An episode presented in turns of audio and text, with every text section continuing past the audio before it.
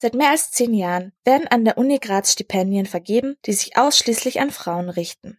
Diese sollen dem Ausgleich von Nachteilen dienen, dem Frauen im universitären Alltag oft ausgesetzt sind.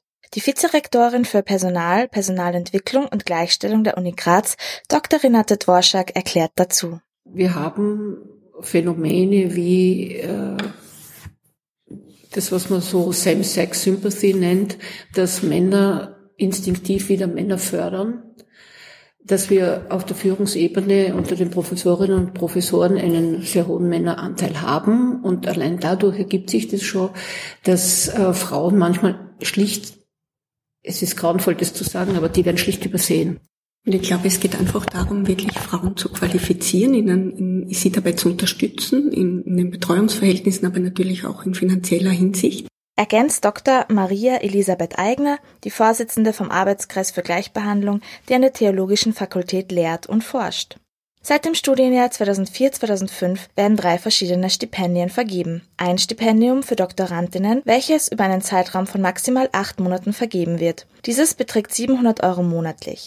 Das zweite Stipendium ist ein Wiedereinstiegsstipendium. Es beträgt einmalig 1000 Euro und wird vergeben, um Studentinnen zu unterstützen, die mit Unterbrechungen im Studium zu kämpfen hatten.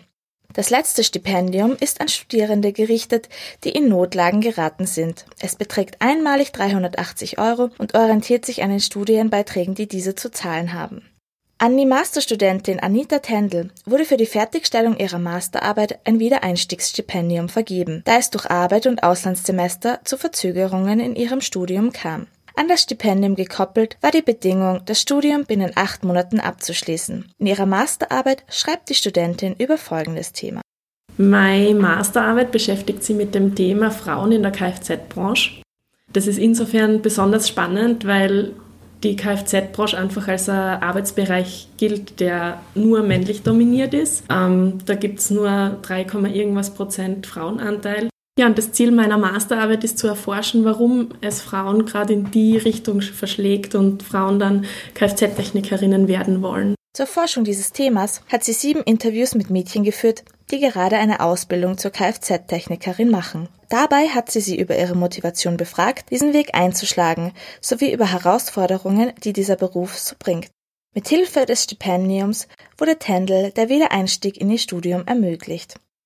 Die Frauenstipendien sollen vor allem junge Studentinnen dazu ermutigen, sich an ein Doktoratsstudium zu wagen und auch Frauen in Notlagen helfen, schwere Zeiten zu überbrücken. Insgesamt wurden in den letzten zehn Jahren 360.000 Euro an die Stipendiaten ausgeschüttet. Für das Webradio der Grazer Universitäten Bernadette Hitter.